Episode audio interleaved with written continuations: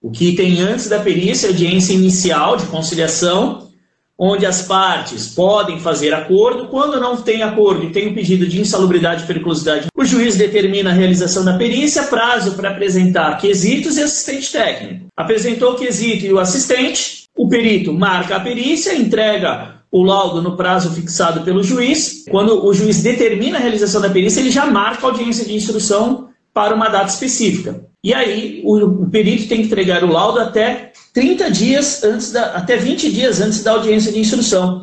Inclusive, está no Código do Processo Civil isso.